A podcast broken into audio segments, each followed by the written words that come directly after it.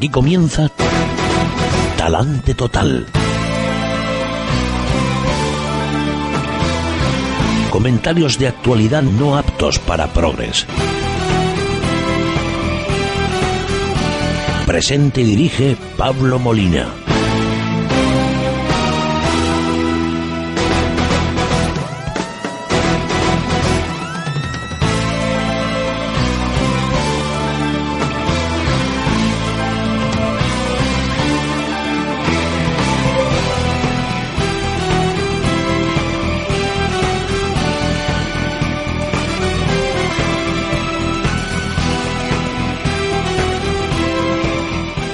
Estrenando nuevos equipos, eh, les damos la bienvenida a todos ustedes, queridos contribuyentes, un día más a Talante Total, su programa de referencia para la radio matutina. Hoy miércoles 18 de abril del año del Señor de 2012. San Perfecto, San Eleuterio, San Cosme y San Eusebio. Como siempre, en el control de sonido y haciendo posible que todos ustedes nos escuchen, el gran Tony Castaño. Bueno, eh... 4 millones de facturas sin pagar. Ya está bien, ¿no? 4 millones de facturas sin pagar en las comunidades autónomas, 14 comunidades autónomas. Eh, 17.000 millones, o sea, una burrada de euros sin pagar. ¿Cuántos, ¿Cuántos centenares de miles de autónomos se han ido a la ruina por esto? ¿Cuántos centenares de miles de trabajadores se han ido a la calle porque sus empresas no les pagaban porque no podían pagarle, no por otra cosa, produciendo lo mismo, que esto es algo que cuando, que el año pasado o hace un año y medio, eh, incluso hace dos años, era una, una cosa que a mí me la decían y era sorprendente. O sea, empresas que cerraban trabajando, produciendo exactamente lo mismo que antes de la crisis. O sea, el volumen de trabajo, hombre, empresas muy sectorializadas, en eh, tareas muy concretas, en productos muy concretos, muy específicos, que tienen una demanda eh, que no fluctúa porque son necesidades, por ejemplo, los medicamentos, los, el material sanitario, la gente se sigue poniendo enferma, haya crisis o no haya crisis. De hecho, con la crisis suele ponerse eh, más enferma. Bueno, produciendo lo mismo, vendiendo lo mismo, trabajando lo mismo, tenían que cerrar. Y, y eso era algo que a mí me sorprendía. Hombre, es para sorprenderte, ¿no? Hombre, si te dicen, mira, hemos tenido que cerrar el negocio porque las ventas se nos han caído, pues un 60, un 70%, pues, eh, hombre, pues normal, ¿no? La ecuación es lógica. Ahora, que sigas trabajando igual o incluso más que antes de la crisis y cierres, ¿cómo se explica esto? Pues naturalmente, porque no te pagan. ¿Y cuál es el cliente? Pues las administraciones autonómicas, las autonomías, los ayuntamientos y las autonomías. Y aquí no hay colores. De hecho, sí los hay. ¿Cuál es la comunidad autónoma que más ruina ha provocado a sus proveedores? Pues Valencia. Y ahí no ha estado mandando el PSOE hasta mayo del 2011 como, eh, como en, eh, por ejemplo, Castilla-La Mancha, que tiene esa disculpa. Oiga, nosotros tenemos 2.500 millones de deuda, pero esto viene de Barreda. Nosotros acabamos de entrar. En Valencia llevan 16 años gobernando los populares. ¿Alguna responsabilidad tendrán también esos 4.000 millones de euros que han dejado sin pagar? ¿O esto también es cosa de ZP?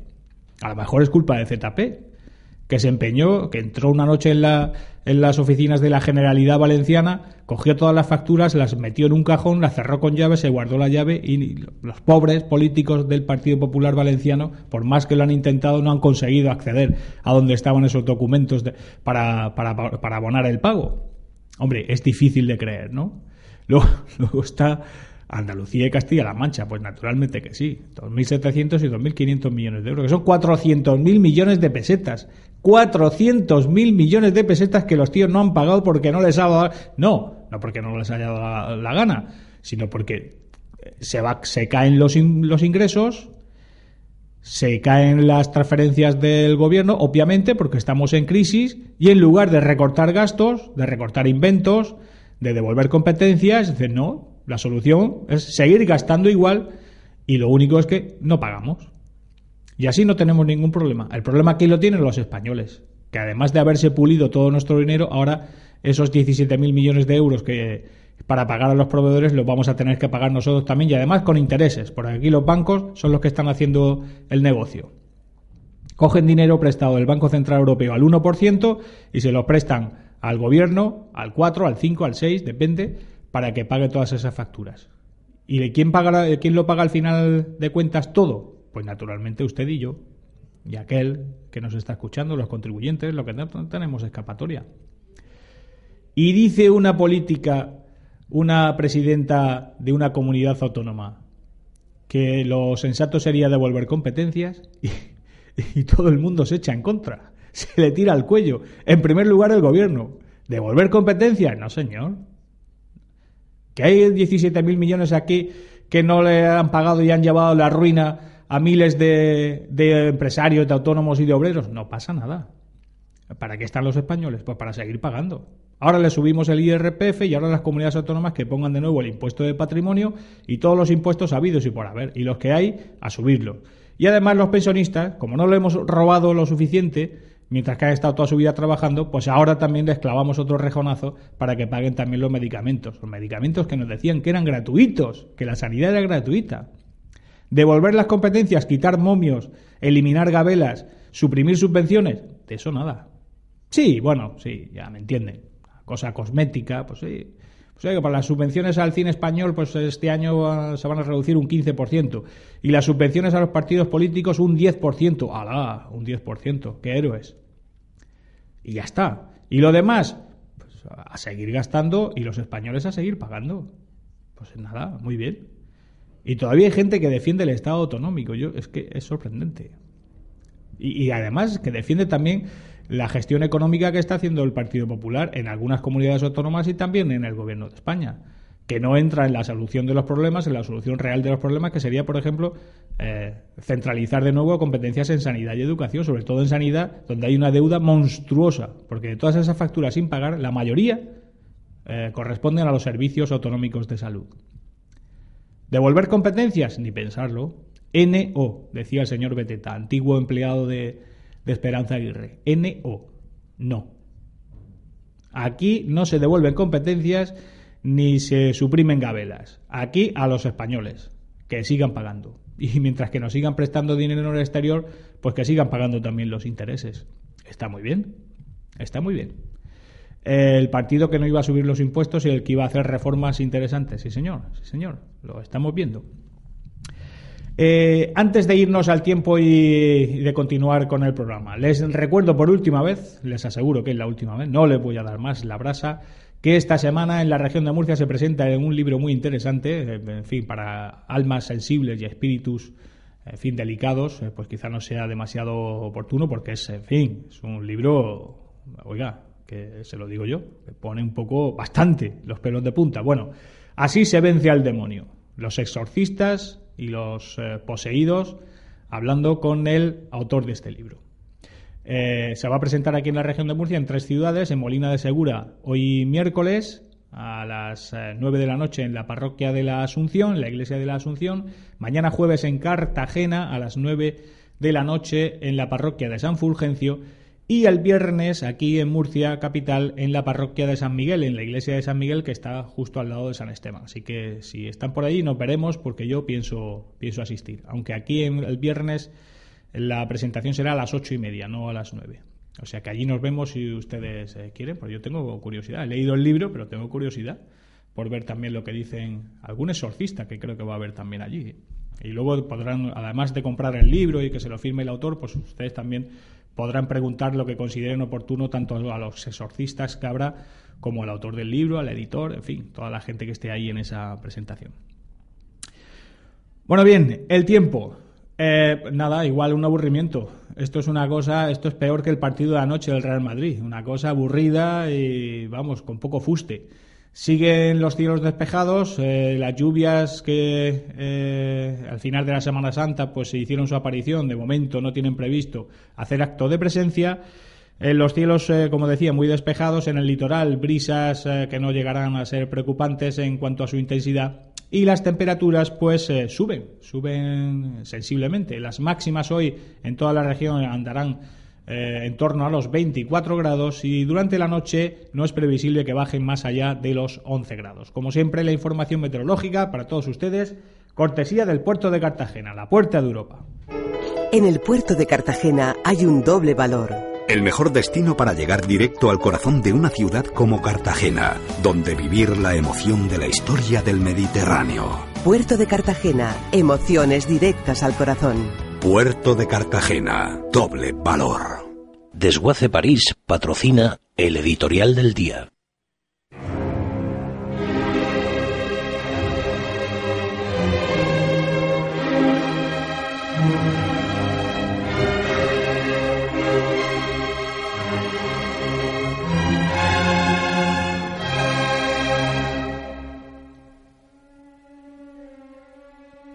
Como decíamos ayer, las organizaciones de izquierda no van a permitir que el PP ejecute su programa de reformas sin que pague un alto precio en la calle. De momento, la oposición a las medidas del gobierno popular se circunscriben a los ámbitos parlamentario y mediático. Pero eso es de momento. Pero como la situación de España es tan crítica, resulta evidente que las decisiones del gobierno para impedir nuestra quiebra van a ser de mucho más calado de lo que la gente supone, porque esa es otra. Aquí en Murcia y en general en toda España, la gente no parece darse cuenta de que estamos muy cerquita de que nos intervengan las autoridades internacionales, con una economía desplomada, una deuda que crece de forma exponencial, unas autonomías que solo pagan sus gastos mensuales gracias al dinero prestado, y unas dificultades cada vez mayores para encontrar financiación exterior y que la maquinaria, mal que bien, siga funcionando. Aquí todo el mundo va a lo suyo y nadie quiere renunciar ni a las subvenciones ni a eso que se haya dado en llamar derechos adquiridos. Lo estamos viendo en la respuesta que los sindicatos murcianos daban ayer al plan de reestructuración financiera puesto en marcha por la comunidad autónoma para reducir gastos.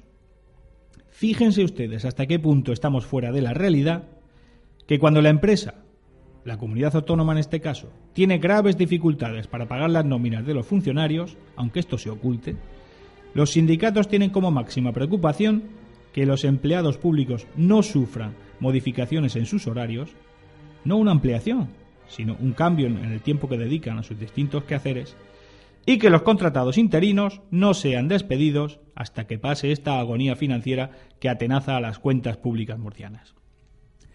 Aquí, en este programa, nos hemos opuesto frontalmente a las subidas de impuestos decretadas por el Ejecutivo murciano, precisamente porque sigue habiendo muchas opciones para recortar gastos sin necesidad de meternos la mano en el bolsillo más aún. Los sindicatos y los partidos de izquierda, por el contrario, van en el sentido opuesto. No reducir ni un solo euro, especialmente en sanidad y educación, e imponer cuanto más impuestos, mejor. El Partido Popular Murciano se queda así en terreno de nadie, intentando compensar una reducción de costes insuficiente con un aumento de la presión fiscal a todos los contribuyentes murcianos. Resultado, pues que la izquierda ve la debilidad y ataca con más fuerza, y aquellos que podrían defender un plan ambicioso de reformas en serio, no lo hacen porque se están viendo perjudicados con la escalada fiscal de las administraciones gobernadas por el PP, a pesar de que se presentaron a las elecciones jurando que no subirían los impuestos. Atención al último argumento del PSOE para oponerse al plan de viabilidad del consejero Bernal, porque el asunto se las trae. Dice la portavoz socialista para estos asuntos que la comunidad no debería recortar en sanidad o educación, y que de hecho no sería necesario si se subieran los impuestos todavía más. Y atención, si algunas instituciones pagaran impuestos también. Es una referencia poco disimulada a la Iglesia Católica, la bestia negra de la izquierda española como es bien sabido. Sobre el hecho de que los sindicatos y los partidos, incluido el suyo, disfruten de las mismas exenciones que las distintas confesiones religiosas y además vivan de las subvenciones públicas, no dice la señora ni una sola palabra, claro. Pero nosotros la entendemos igualmente. Esta tarde, en la Asamblea Regional, Ramón Luis Valcárcel va a tener el detalle de explicar a sus señorías el alcance de las reformas financieras que va a poner en marcha, a ver si, si evitamos el hundimiento autonómico. Porque de eso se trata, que no les engañe nadie. No de mejorar la eficacia de las instituciones autonómicas, sino simple y llanamente de evitar su bancarrota. Y mientras los políticos y los sindicatos discuten sobre los euros que cabe recortar en inventos desbocados, como la sanidad y la educación, transferidas a las comunidades autónomas, la gente de, a pie observa atónita el espectáculo y protege su cartera ante la nueva andanada de impuestos que vamos a tener todos que asumir. Hasta los pensionistas van a ser robados un poquito más con ese invento del copago, el copago sanitario, que no es más que pagar dos veces por un servicio que, pásmense, los políticos nos vienen diciendo desde hace más de 30 años que era universal y gratuito. Y mientras todo esto sucede, la izquierda política, mediática y sindical se opone a los recortes presupuestarios que podrían evitar el que todos los ciudadanos tengamos todavía que pagar más impuestos para salvarlos a ellos de la catástrofe que ellos mismos han provocado. Que le pregunten al pequeño empresario que ha cerrado su negocio y enviado a sus empleados a la calle su opinión sobre el drama de que los funcionarios trabajen 37 horas y media a la semana. Que le pregunten al autónomo que ha perdido todo lo que tenía por deudas acumuladas por esos mismos políticos qué opina sobre el terrible agravio de que los maestros den dos horas más de clase dentro de su horario habitual. Que le pregunten al parado que perdió su empleo y está acabando sus prestaciones sin horizonte laboral alguno, qué opina sobre la aparente canallada de que a los interinos en servicios no esenciales se les reduzca la jornada un tercio. Que le pregunten también a las familias que malviven con la ayuda de los abuelos y han perdido su vivienda, qué opinan de que el gobierno intente evitar el absentismo laboral de los empleados públicos autonómicos, otra decisión que tiene a los sindicatos en pie de guerra. No les preguntarán, claro. Aquí, como decíamos al principio, se trata de que cada grupo de presión mantenga sus privilegios y que los demás, los contribuyentes, los que no tenemos escapatoria, paguemos sus prebendas como si aquí no estuviera ocurriendo nada. Que estamos en la ruina, señores, que la deuda de las comunidades autónomas, incluida la murciana, está ya prácticamente al nivel del bono basura. Que ya hay publicaciones internacionales especializadas en economía como el Wall Street Journal que asegura que al menos tres comunidades autónomas españolas van a ser intervenidas porque están técnicamente en suspensión de pagos. Da igual. Aquí nadie parece enterarse. Los únicos que nos estamos enterando, pero bien, somos los que pagamos impuestos. Esos impuestos que ahora nos suben todavía más para mantener a tanto parásito.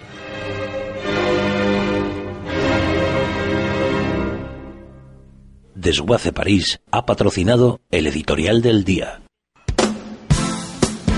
Desguace París, centro autorizado de tratamiento de vehículos. Desguace París cuenta con una amplia cartera de servicios que abarca desde la venta de piezas hasta la compra de chatarra, compraventa de vehículos de evasión, recogida, descontaminación, importación y transporte de vehículos. Actualmente Desguace París cuenta con una planta de recuperación de chatarras, metales y mezclas de metales. Desguace París, 30 años comprometidos con el medio ambiente, 30 años comprometidos con la labor social y con organizaciones sin ánimo de lucro tales como Cáritas y Manos Unidas. Desguace París, 968-670-126 o desguaceparís.com. Desguace París, comprometidos. La Ronería, el lugar donde el ron nunca se va a acabar. Ven y sorpréndete. Sorpréndete. La Ronería. Podrás degustar más de 600 tipos de ron, 100 de ginebras, 150 tipos de whisky vodka y mucho más. La Ronería. cócteles cubanos e internacionales y posiblemente los mejores mojitos de Murcia. Abierto todos los días del año desde las 3 de la tarde en calle Cánovas del Castillo 17, Murcia. Visita nuestra web.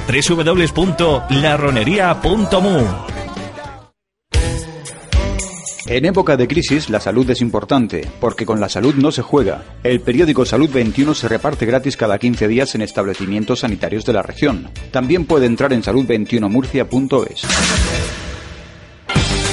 Ahora con Chatarras Cayetano Gutiérrez el Bomba, pesamos y pagamos tu chatarra al contado. Nos ocupamos de la baja de tu vehículo, de la retirada de tu maquinaria obsoleta, de arribos industriales y cualquier tipo de chatarra o metal que quieras vender. Además, como somos gestores y transportistas autorizados, gestionamos tu chatarra con todas las garantías legales para tu empresa. Y por supuesto, con la confianza de Chatarras Cayetano Gutiérrez el Bomba. Pesado y pagado. Estamos en www.cayetanogutierrez.com y en el teléfono 968-859-609. 968-859-609. Gestor autorizado por la Comunidad Autónoma de la Región de Murcia. La Biblioteca del Gourmet. Ahora en Murcia, la Biblioteca del Gourmet, la mayor tienda de licores especializada en ginebras y ron. También disponemos de variedad de whiskies, licores y utensilios para coctelería, vinos y productos gourmet. Estamos situados en la calle Albacete, entre Hacienda y el Teatro Romea. Ven y sorpréndete. Abierto de lunes a sábados en horario habitual. O visita nuestra web www.labibliotecadelgourmet.es.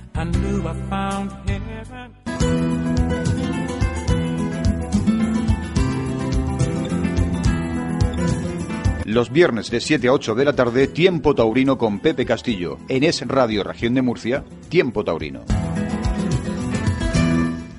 Hay muchos productos en el mercado que eliminan la cal. Muchos de ellos lo hacen de manera temporal y puntual. Si usted tiene un exceso de cal en el agua de su casa o de su negocio, el problema perdurará para siempre. Si quiere ahorrar en productos, instalar un sistema definitivo para eliminar el exceso de cal, pruebe con Masical, como lo ha hecho Julia. El Masical a mí me va muy bien, ¿eh? Sobre todo cuando la ducha lo he notado. Luego tengo la lavadora y he notado que no, o sea, no me pica nada y luego la ropa sale muy bien. ¿eh? Estas son algunas de las ventajas. Usted también va a ahorrar en reparaciones. Va a tener la presión en los grifos que ha de tener. Las manchas de cal en las picas, en los lavabos, en las mamparas de baño van a desaparecer y usted dejará de cargar agua embotellada. Directamente la va a poder beber del grifo. Y lo que le digo, lo mejor es que Masical lo instala hoy en 30 segundos en la tubería central por donde pasa el agua, sin instalaciones ni cortar tuberías, tiene el problema resuelto para siempre. Masical se lo garantiza por escrito que le va a durar toda la vida. Si quiere probarlo, llame ahora al 902-107-109. De hecho, tiene un año entero para probarlo. Si no queda satisfecho, le devolverán su dinero. 902-107-109. Hablemos del precio. Por solo 99 euros, dos al precio de uno. Llame al 902-107-109 y se lo mandan a casa. Además, siendo de los 50 primeros pedidos, va a recibir el Power Saver, que es un economizador eléctrico con el que va a poder ahorrar hasta un 15% en la factura de la luz. Con Masical hablamos de calidad y ahorro. ¿Quiere usted probar? 902 107 109 902 107 109 y aprovechese de la oferta 2x1.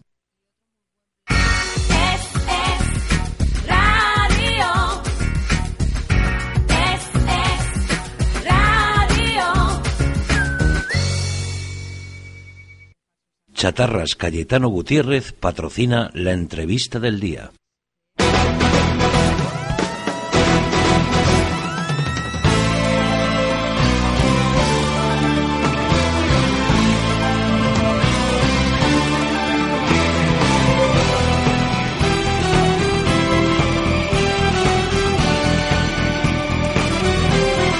Es Talante Total con Pablo Molina.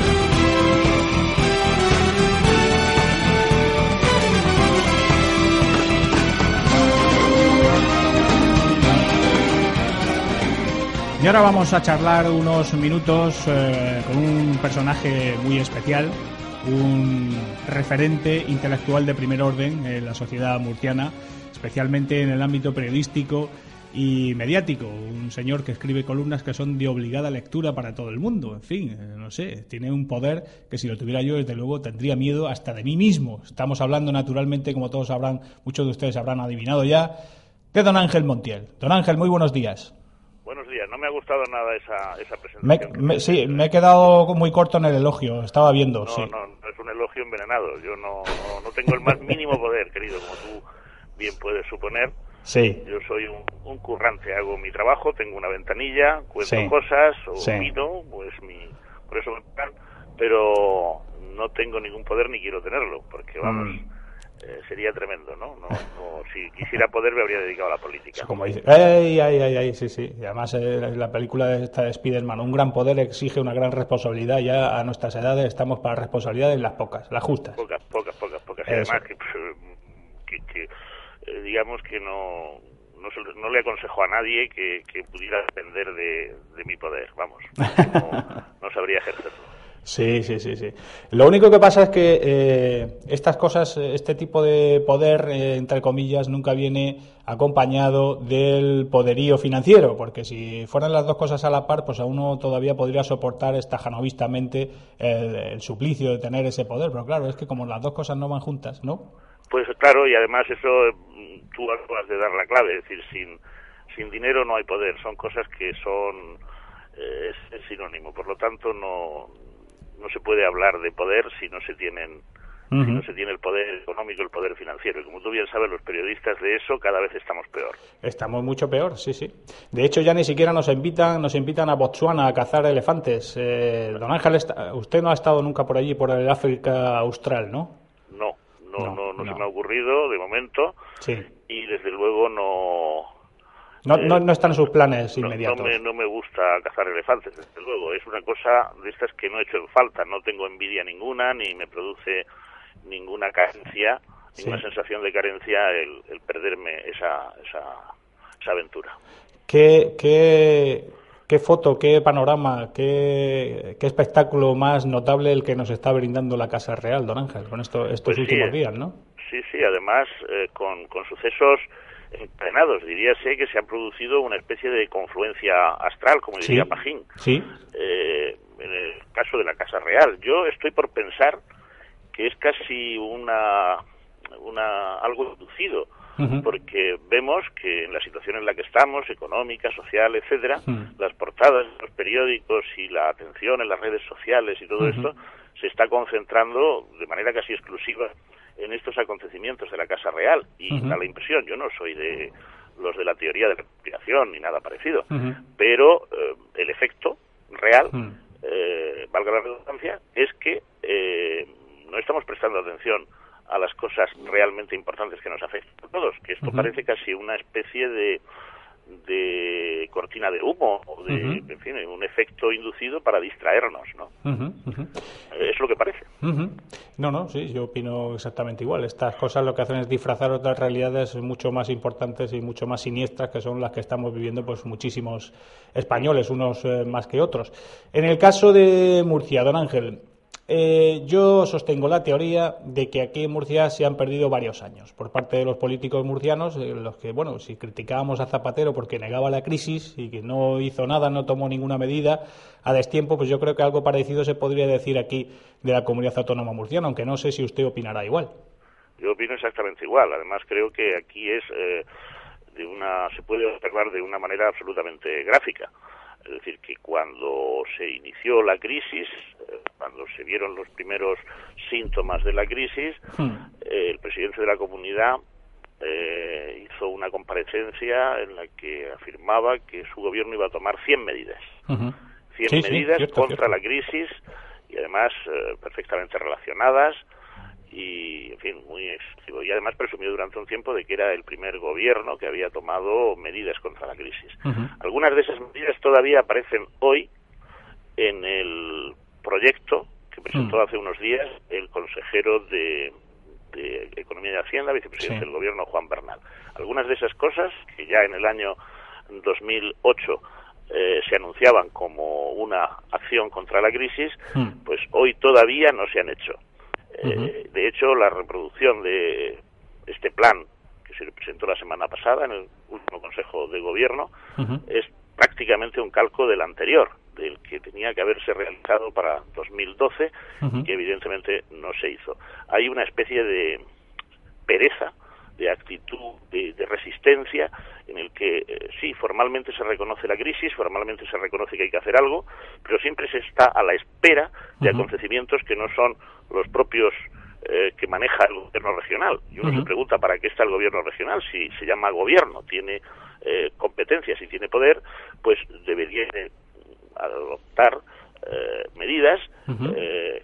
que efectivamente no se puede decir que desconozca la situación porque desde el 2008 vienen diciendo que la situación es grave. Pero antes uh -huh. era Zapatero, después era que había que esperar al cambio de gobierno, después uh -huh. había que esperar a los presupuestos del gobierno.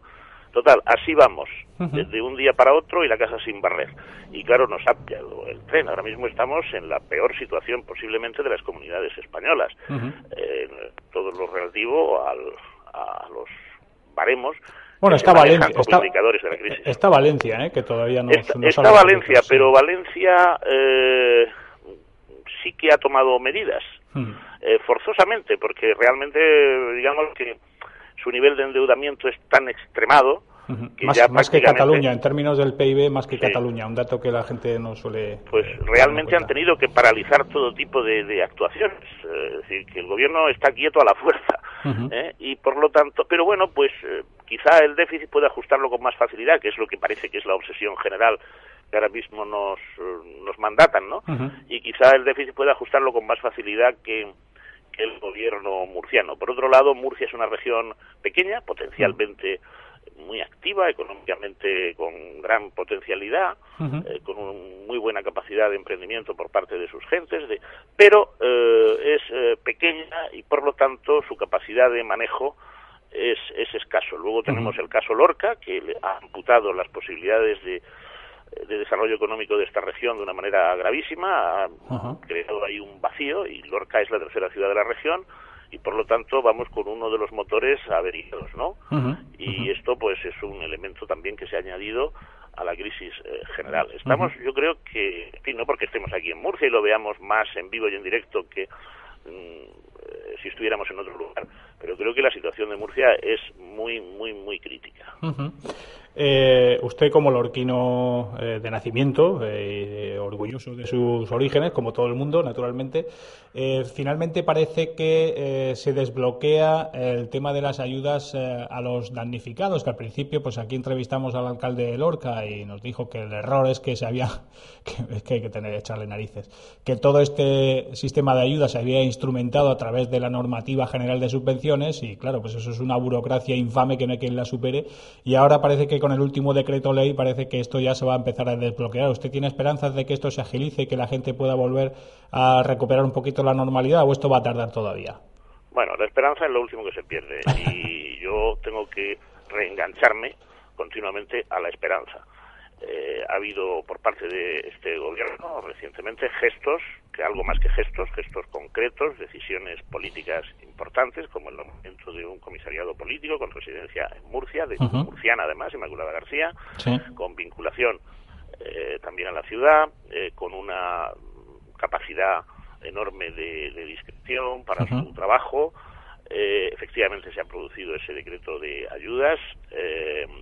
entiendo que eh, se está por fin eh, reconociendo, admitiendo y tomando decisiones eh, sobre la situación. Yo me quiero enganchar a esto porque si no me desespero. La verdad es que en Lorca hay un cierto cabreo social, por decirlo así.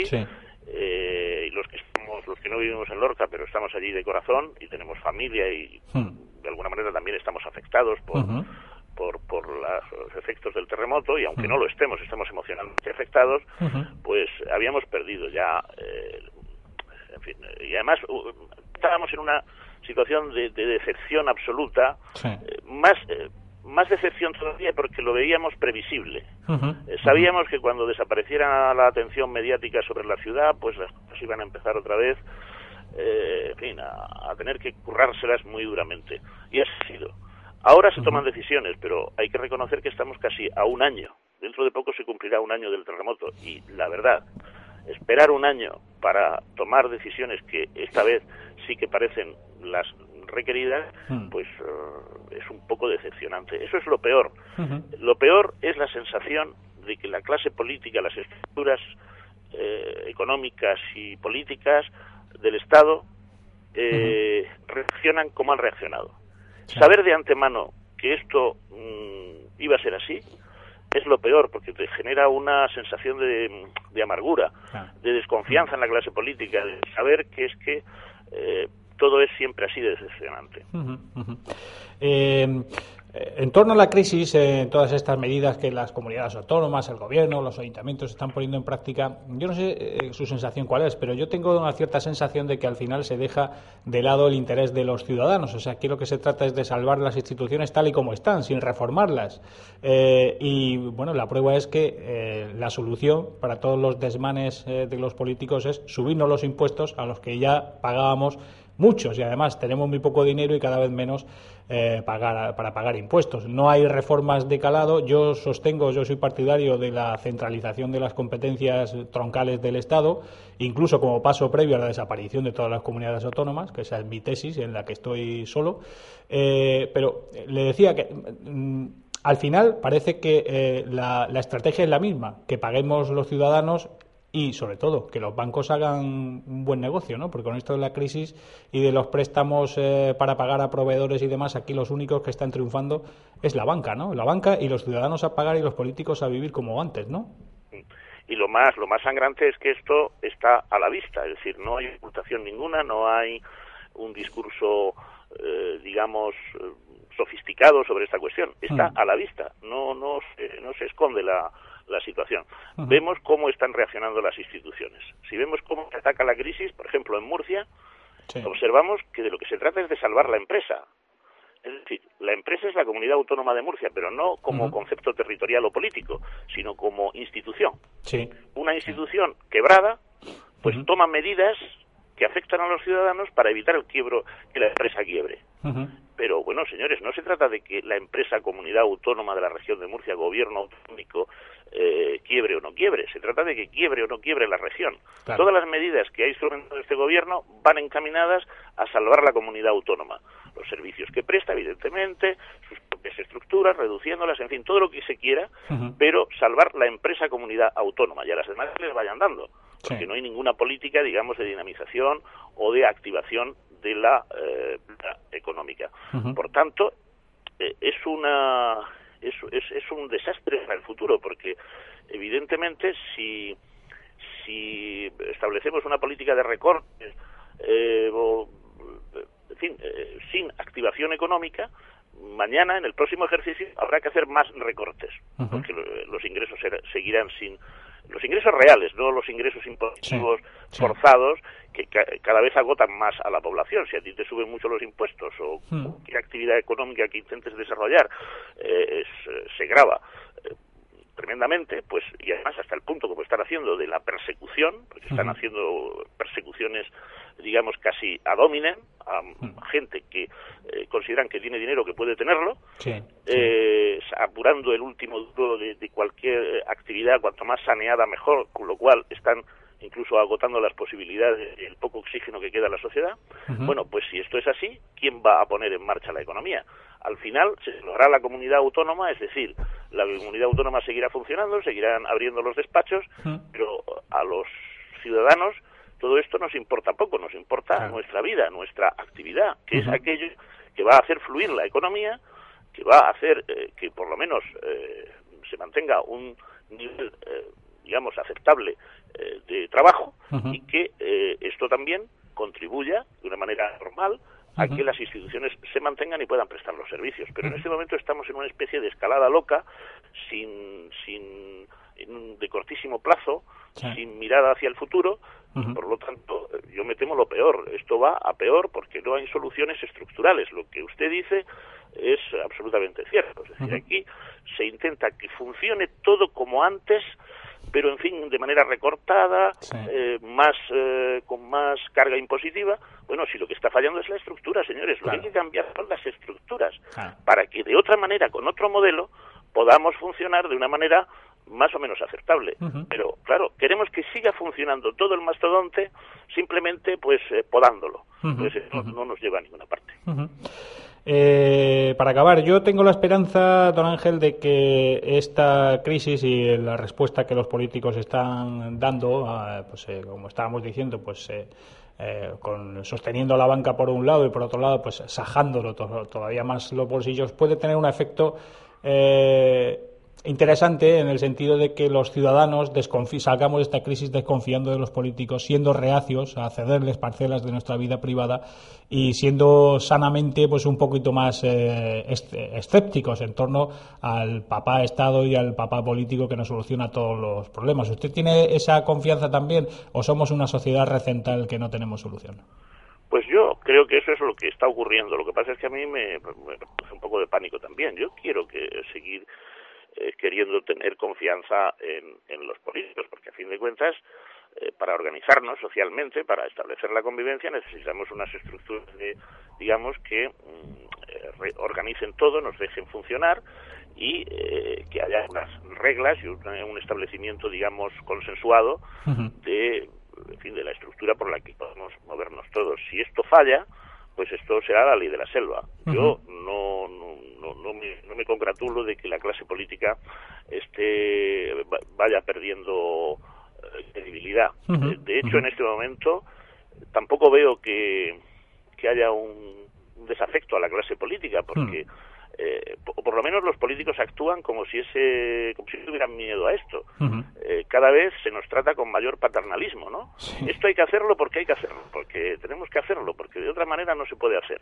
Y nosotros pues sabemos ya estamos como nos han acojonado con la crisis que vemos que nos afecta por todos lados en nuestro entorno a nosotros mismos etcétera pues eh, aceptamos a ver si cuela a ver si esto sale a ver si confiamos en que sí, esto es difícil de tragar, pero al final saldremos de esta. Bueno, al final saldremos de esta hmm. sin que nosotros tengamos la más mínima participación. Eh, bueno, participación toda, porque evidentemente eh, participamos económicamente, es decir, nos esquilman el bolsillo, nos tiran al paro eh, o nos, en fin, nos hacen más difícil nuestro, nuestro trabajo, nuestra actividad. Pero mm, en el fondo lo que hay es una, una aceptación general. Todas estas manifestaciones de los sindicatos, huelga general y todo esto, no es más que un espectáculo añadido a todo lo demás, que incluso lo legitima. Es decir, todo eso no, no responde a ningún tipo de malestar social. Es una cosa inducida por unas estructuras también caducas, que son las sindicales, que eh, sencillamente hacen su papel. Y como hacen su papel, pues todo esto forma parte del juego.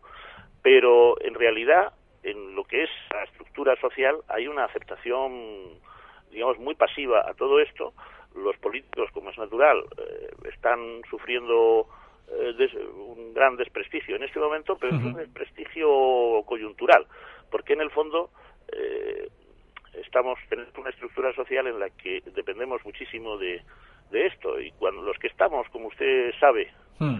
digamos de observadores en la trastienda de estas cosas, realmente eh, nos echamos las manos a la cabeza. No es como cuando uno ve una obra de teatro detrás del telón y ve todo el follón que hay detrás. Y dice, jo, esto, a ver quién lo organiza y cómo, cómo, cómo se organizan estas cosas así y tal. Bueno, pues, eh, en fin, yo creo que si el resultado de todo esto es que se produce una desconfianza absoluta de la clase política, me parece que es un efecto negativo, porque yo quiero tener confianza en, en los políticos eh, es un poco la base del sistema democrático.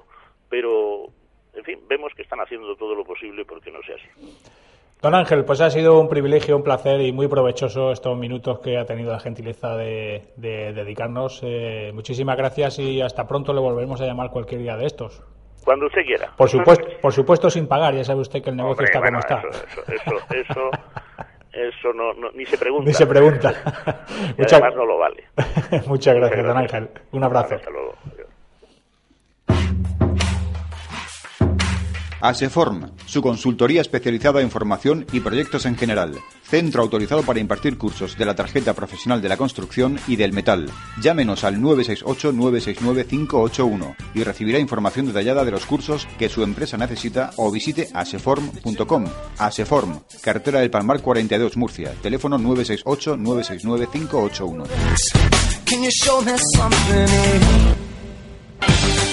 Ahora con Chatarras Cayetano Gutiérrez el Bomba, pesamos y pagamos tu chatarra al contado. Nos ocupamos de la baja de tu vehículo, de la retirada de tu maquinaria obsoleta, de arribos industriales y cualquier tipo de chatarra o metal que quieras vender. Además, como somos gestores y transportistas autorizados, gestionamos tu chatarra con todas las garantías legales para tu empresa. Y por supuesto, con la confianza de Chatarras Cayetano Gutiérrez el Bomba pesado y pagado. Estamos en www.cayetanogutierrez.com y en el teléfono 968-859-609. 968-859-609. Gestor autorizado por la Comunidad Autónoma de la Región de Murcia. Ahora en Internet tienes tu licorería online en www.ronesdelmundo.com, donde podrás comprar los mejores rones del mundo, ginebras premium, whisky y hasta lo más difícil de encontrar del mundo del licor. Servimos a particulares y bares en toda España. Regala con nosotros en www.ronesdelmundo.com. ¿Problemas o dificultades para entrar en la bañera? Fácil. Evite lesiones por caída o resbalón. Gerifácil, bañera por ducha, tiene su solución. Le cambiaremos su bañera por ducha antideslizante en solo unas horas. Haremos su baño más seguro ya. Presupuestos personalizados y sin compromiso en Gerifácil 968-087-259 o en gerifácil.com. Líderes en cambios de bañeras por duchas. Gerifácil 968-087-259. La ronería, el lugar donde el ron y la ginebra nunca se van a terminar. podrás degustar más de 650 tipos de ron, 210 de ginebra, 150 whiskies y vodka. Ahora visita nuestra barra de ginebras, La Gintonería. También podrás degustar cócteles internacionales y cubanos y posiblemente los mejores mojitos de nuestra web www.larronería.mu. Desguace París, centro autorizado de tratamiento de vehículos. Desguace París cuenta con una amplia cartera de servicios que abarca desde la venta de piezas hasta la compra de chatarra, compraventa de vehículos de evasión, recogida, descontaminación, importación y transporte de vehículos. Actualmente Desguace París cuenta con una planta de recuperación de chatarras, metales y mezclas de metales. Desguace París, 30 años comprometidos con el medio ambiente, 30 años comprometidos con la labor social y con organizaciones sin ánimo de lucro tales como Cáritas y Manos Unidas. Desguace París, 968-670-126 o desguaceparís.com. Desguace París, comprometidos.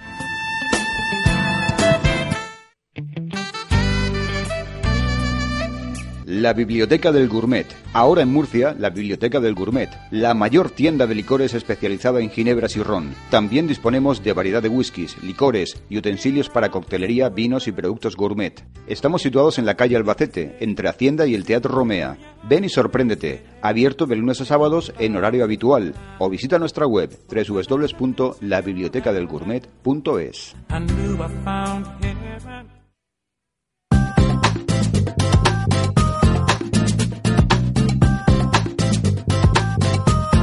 es radio.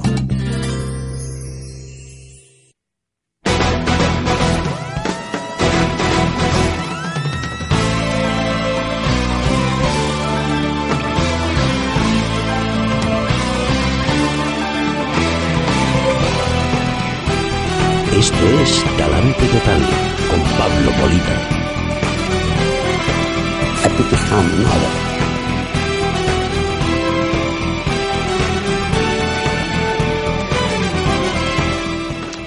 Y la última acción espectacular, la última fazaña, el último regalito del gobierno que no iba a subir los impuestos. El Partido Popular, el gobierno del Partido Popular, me refiero, obviamente. El, llaman el copago. El copago sanitario en las recetas también para los pensionistas. Em, esto del copago tiene su gracia. Ya lo explicamos eh, una vez, pero no creo que resulte ocioso insistir en ello. ¿Cómo que copago? Pero ¿cómo que copago? Pero ¿cómo que copago? ¿Copago? ¿Eso qué es? ¿Que vamos a pagar entre dos? ¿Quién? No, el gobierno y usted. Sí, pero ¿el gobierno con qué dinero paga su parte? Ah, con el mío también. Entonces no es copago, será repago. Pagaremos dos veces. No, no estamos compartiendo un gasto. Estamos pagando dos veces. ¿O el dinero de los políticos de dónde sale? Que es de ellos, de su bolsillo. La ministra Ana Pastor, cuando vaya eh, mi madre a sacar las recetas, o la madre de usted a sacar las recetas, va a estar ella al lado en el mostrador para darle su parte. No. No, no. El dinero sale todo del mismo sitio, del bolsillo de los ciudadanos. Por lo tanto, si para un servicio que nos habían dicho que era universal y gratuito, ahora nos piden que paguemos, no estamos, no están pidiendo que compartamos un coste. Están pidiendo que paguemos, que paguemos dos veces. Ya está, que se diga así. Pero es que lo de los pensionistas ya clama al cielo. O sea, que a los pensionistas, sí, de acuerdo, que eh, probablemente pues haya algún caso en el que se abuse de los medicamentos, eh, bien, pero para eso están los médicos, para eso está el sistema eh, nacional, el sistema nacional, qué tiempos, sistema autonómico de salud, para que sean los médicos los que prescriban los tratamientos y los pacientes no se salgan de ahí, que es realmente lo que pasa. Ahora un pensionista o cualquier persona no puede ir a la farmacia a sacar eh, un medicamento si no es con receta médica, salvo algunos eh, tratamientos tópicos que no tienen que no es necesario, pero vamos, cuando uno está enfermo, Las medicinas se las expide la receta el médico y luego va a la farmacia y las saca. Probablemente que se pueda hacer una labor educativa o, o comprar genéricos, etcétera, probablemente sí, pero que los pensionistas tengan que pagar hasta 10 euros, eh, hasta un máximo de 10 euros mensuales por las recetas. Pensionistas, además, que después de toda una vida trabajando ya son mayores, tienen muchos achaques y tienen que tomar muchas pastillas y muchos tratamientos, algunos costosos también. ¿No les han robado los políticos ya lo suficiente a lo largo de toda su vida? No, por lo visto no. Ahora, en las últimas etapas de la vejez, todavía hay que machacarlos más. Han estado toda su vida cotizando, algunos desde los 14 años, y yo conozco casos. Les han estado robando todo el dinero que han estado entregando, porque al final le han dejado una pensión de miseria, ni el 15% de todo lo que ellos han entregado al Estado es lo que van a cobrar. Y no es suficiente. Hay que robarles todavía un poquito más, porque vamos a llamar a las cosas por su nombre. O sea, esto es un robo. ¿Cuánto ha pagado? Hagan ustedes la cuenta. Si tienen alguna persona mayor de edad que haya estado trabajando toda su vida, ¿cuánto han pagado? Ese dinero solamente invertido en bonos, el, dinero solamente, me refiero la parte para la pensión, ¿eh? que hay una confusión también aquí eh, muy grave, ¿no? Que eh, la gente piensa que las cotizaciones sociales son las que sirven para pagar los medicamentos. Eso no es así, eso no es cierto. Los medicamentos y los tratamientos sanitarios salen el dinero de los impuestos de los impuestos, del IRPF, el IVA y tal. Eso es para los médicos, para los tratamientos médicos y los sanitarios. Las cotizaciones sociales son únicas y exclusivamente para la jubilación. No es suficiente, porque ahora ya el gobierno, con esta crisis, pues también tiene que poner dinero de otros impuestos para pagar las pensiones. Pero técnicamente, el dinero que ustedes le retienen en la seguridad social no es para pagar la atención sanitaria. Eso lo dicen algunos políticos con grave desconocimiento y si no es con desconocimiento, con gran villanía. No es para eso. Bueno, pues después de toda una vida trabajando, cotizando en la seguridad social, le dejan una, una pensión de miseria y no siendo suficiente, ahora van a tener que también pagar una parte de los medicamentos. Oiga, pero esto no era gratuito, no han pagado ya suficiente a lo largo de su vida, pero si les han robado ustedes hasta la, vamos, la cartera, el forro, le han robado ustedes todo. Pues además muchos de ellos tienen que estar manteniendo a las familias porque ustedes les han dejado en la calle con su penosa gestión. Porque tienen que, tienen que ir darle de comer a los hijos, a los nietos, pagarles el agua, la luz. ¿Todavía no es suficiente? No, señor. Todavía no es suficiente. Hay que robarles todavía un poquito más. Esto más que por... Bueno, ¿cuánto van a ahorrar? ¿Cuánto va a ahorrar el gobierno por eh, porque los eh, pensionistas paguen, repaguen pues unos 3.700 millones de euros es lo que van a ahorrar. ¿Cuánto se ahorraría? ¿Cuánto se ahorraría si simplemente se compraran los medicamentos de forma centralizada por el Estado? Pues unos 5.000 millones. Simplemente con eso.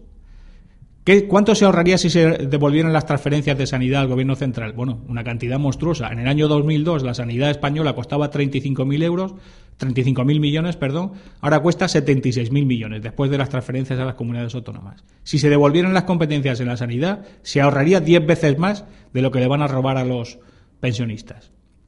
¿Qué es lo que elige el Partido Popular? Pues robar a los pensionistas, naturalmente. ¿Por qué? Pues porque como mandan casi todas las comunidades autónomas no, va a devolver, ni, no van a devolver ninguna competencia. La de gente, la de políticos, asesores, funcionarios y mamandurrios que se tendrían que ir a la calle. Entre ordenar, eh, centralizar la sanidad y ahorrar un dinero monstruoso y meter la mano al bolsillo de los pensionistas, el político que dice, pues lo segundo. Total, esto es un negocio entre ellos y nosotros. Ellos tienen que seguir gastando, ellos tienen que seguir ganando, tienen que tener su coche oficial y tienen que seguir manteniendo unas estructuras administrativas monstruosas y para eso tenemos que pagar nosotros, porque devolver competencias y quedarse sin trabajo, eso no lo van a hacer. Bueno, pues tengamos todo esto pendiente, pendiente no, seamos conscientes de, esta, de estas cosas que no las suelen contar los políticos cuando comparecen en los medios públicos y así sabemos todos a qué jugamos. Bueno, y nosotros a lo que vamos a jugar eh, con todo el dolor de nuestro corazón, es a hacer un mutis por el foro, elegante y discreto, hasta, si Dios quiere, el lunes próximo.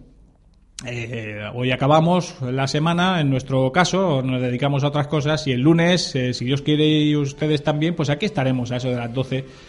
a ver si tenemos un programa más divertido porque estos programas, cuando hacen los políticos tantas barbaridades y tiene que estar aquí uno, bueno, al final termina congestionado, se lo digo. Pero no es para menos, es que esto es una canallada sin nombre, la haga quien la haga. Ya sé que aquí algunos dicen, hay gente que dice que no, que el Partido Popular lo hace todo bien y que la culpa de todo es de Zapatero. Sí, sí, sí, sí, claro, sí, sí, sí. Todo es culpa de ZP. Claro, la subida de impuestos también y el robo a los pensionistas también. En fin, amigos, descansen, no piensen en los políticos y el lunes más. Un abrazo, hasta el lunes.